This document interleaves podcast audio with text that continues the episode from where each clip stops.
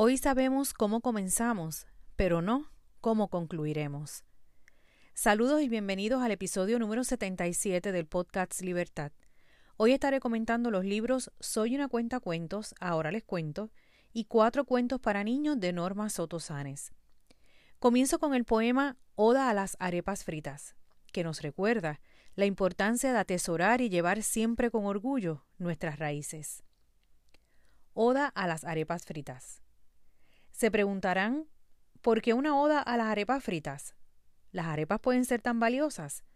Mi mamá las hacía en casa. No solo son valiosas, también son deliciosas. Las servía con sopa, con arroz y habichuela, con la rica cazuela, alimentaba la tropa. Las servía en el desayuno con queso y café, en el almuerzo con carne y en la cena con pescado otra vez. Oh arepas fritas, siempre serán mis favoritas. Norma Sotosanes. Siempre quise escribir un libro y comenzarlo con Había una vez. Pero el tiempo ha pasado y ya no estoy para contar ciertos cuentos, aunque sí para contar otros, los cuales comenzaré según y como vayan fluyendo. Hoy sabemos cómo comenzamos, pero no cómo concluiremos. Así comienza Norma Soto su primer libro Soy una cuentacuentos, ahora les cuento. Libro que ella describe como el despertar de la escritora que estuvo dormida por muchos años. Su segundo libro, Cuatro cuentos para niños, presenta a través de las historias un claro mensaje sobre la importancia de cultivar los valores de la honestidad, la humildad, además de tener una autoestima saludable y amarse a sí mismo. Conocí a Norma en el colegio donde trabajo. Ella fue invitada por el director para trabajar con los maestros ciertos temas. Las dinámicas, las historias que nos presentaba calaron mucho en nosotros. Reímos, reflexionamos y descubrimos cosas que podíamos hacer como facultad y con nuestros estudiantes. Como parte de la preparación de este episodio, le envié unas preguntas a Norma y aquí sus respuestas. El propósito de mis cuentos pues en realidad comencé sin ningún propósito, solamente por el, por el gusto de escribir. Escuchaba algo, veía algo y eso era estímulo para, para escribir. Por ejemplo, tus ejercicios en, tu club de libertad. Decías, pues escriban algo, un cuento con, con un cactus. Pues inmediatamente eso me, dejaba correr la imaginación, pero no era a propósito, sencillamente tú me das la palabra cactus y que yo pienso, pues en el desierto, en camello, un, bebé camello que se extravió y, nadie se acercaba al cactus, pero el bebé como no sabe, pues sí se acerca al cactus porque él no le teme a la espina porque no las conoce. Y el cactus le agradece la confianza del, del bebé camello y pues el, bebé pasa la noche allí, luego se va con su mamá, que, que la anda buscando. Mira, es una historia que, surge solita. Yo me pongo y escribo y sigue fluyendo eh, mi imaginación. Y así he escrito mil cosas. Eh, cuando reúno suficiente material, digo, pues caramba, me gustaría escribir un libro porque siempre he pensado que podría hacer por lo menos un libro. Y me senté a escribir ese libro de cuentos con el único propósito de, hacer eh, un libro de cuentos. Pudo haber sido de otra cosa, pero fue de cuentos. Y ahí es que surge, soy una cuenta cuento, ahora les cuento. Y la mayor parte de los, eh, eh, de los cuentos que aparecen son de ejercicios que tú como muy buena profesora estimulaste en mí. Eh, claro, no todo el mundo siente ese tipo de estímulo, pero yo lo sentí y respondí al estímulo. Cuando miro, eh, me quedé satisfecha con el, con el, con el logro, ¿verdad? Con lo que, lo que había logrado en ese momento. Decido publicar el libro.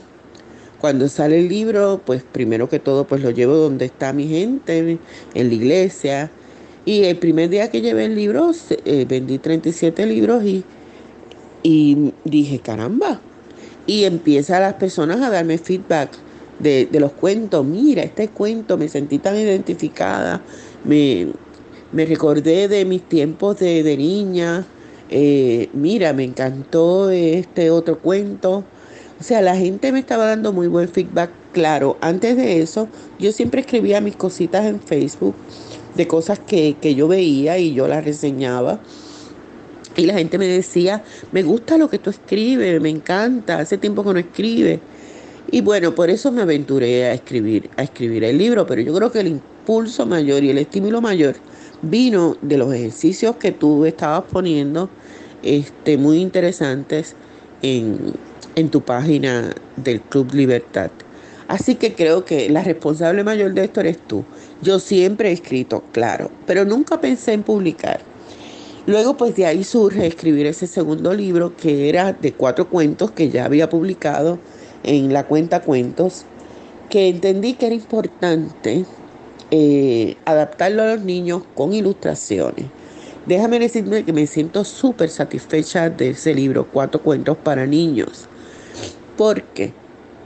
Porque lo que trato a través de esos cuentos de presentarle a los niños una realidad, una realidad, pero de una manera diferente, bonita, alegre, eh, pero sin descartar la importancia de la autoestima, la importancia de los valores, la importancia de amarte, aceptarte, respetar y valorar a los demás. Esa es básicamente la clave. Nunca lo hice con ese objetivo, surgió así. Por ejemplo, el libro, el cuento de El barco, el árbol, y la mariposa. Fueron tres, tres eh, personajes que tú dijiste que debían haber en un, en un cuento y así surge ese cuento donde no, los personajes, básicamente el, el árbol y un poco el barco, empiezan a observar solamente lo negativo de su existencia, lo que no es bueno, lo que el barco menos que que el árbol. O sea, el barco se siente satisfecho, pero fíjate, este, como que le gustaría tomar un descanso. Y el árbol se enfocó nada más que en lo negativo y se olvidó totalmente de cuán valioso él era, cuántas cosas positivas podía hacer. Y tuvo que venir la mariposa, la mariposa que tiene una vida corta.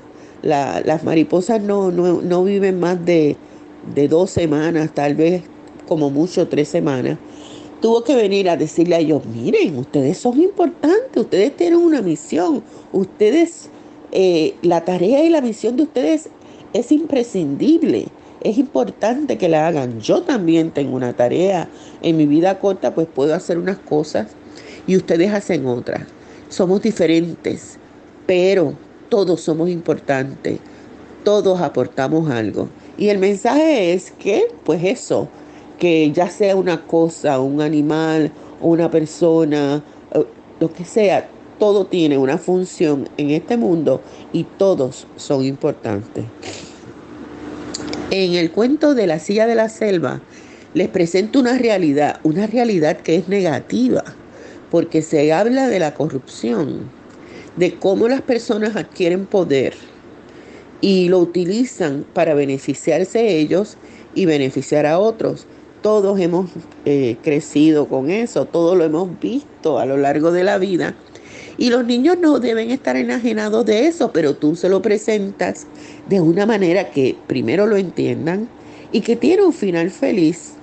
Eh, es importante que nuestros niños vivan lo que es la realidad, pero la miren de una manera retante, eh, y que tiene solución. Y la solución está en ellos.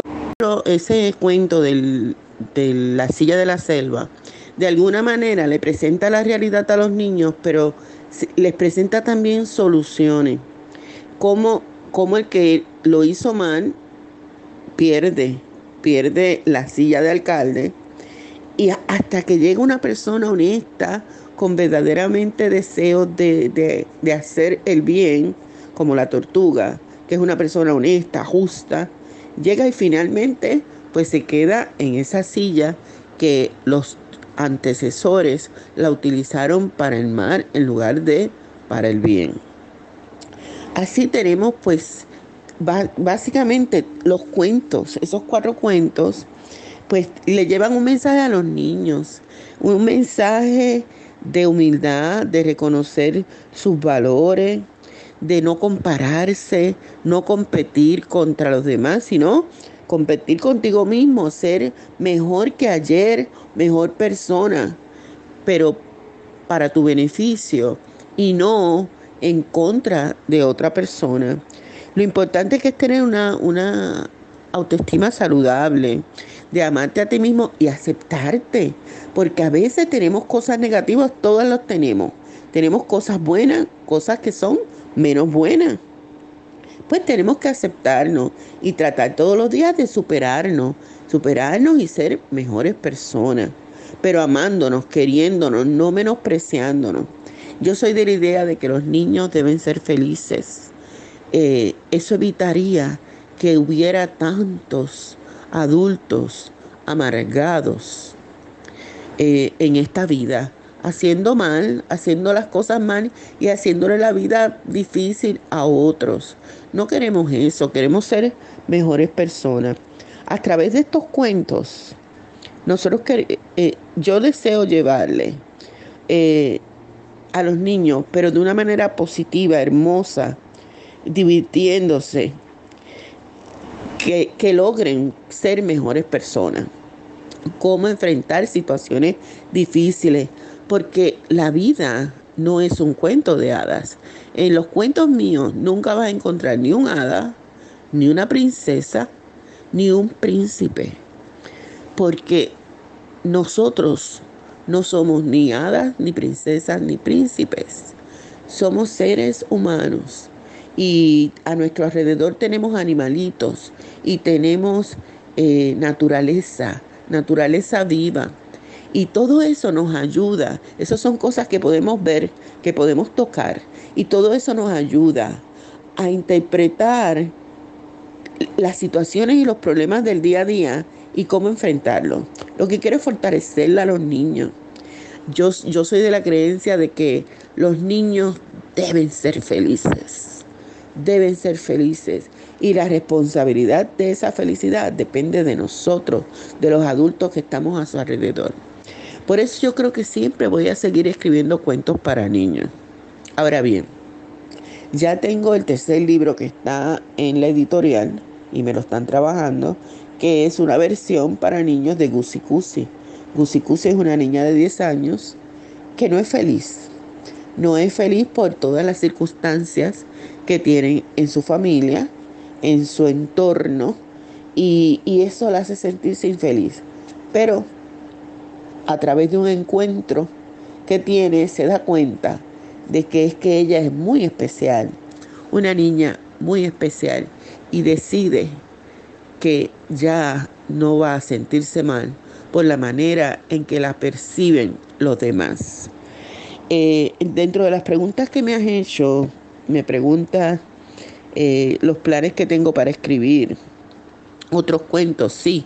Quiero seguir escribiendo cuentos porque los cuentos me encantan porque son cortos y pues tienes, pues obviamente el inicio, el punto culminante y la solución a la situación.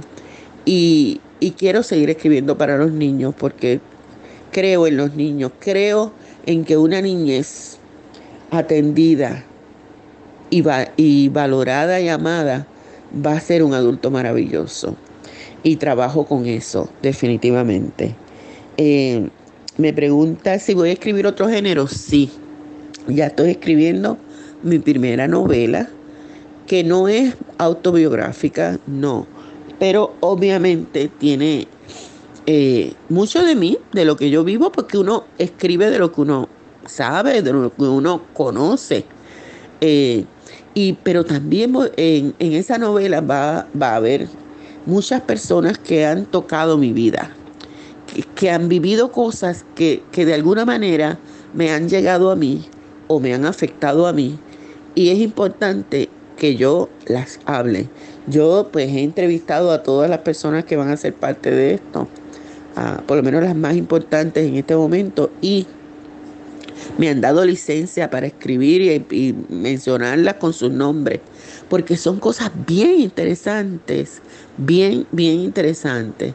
Por ejemplo, una amiga, este, no, no les voy a dar detalles, no les voy a dar detalles, pero son vivencias que ellas han tenido y me han tocado la vida y me han dado permiso para poder hablar de ello.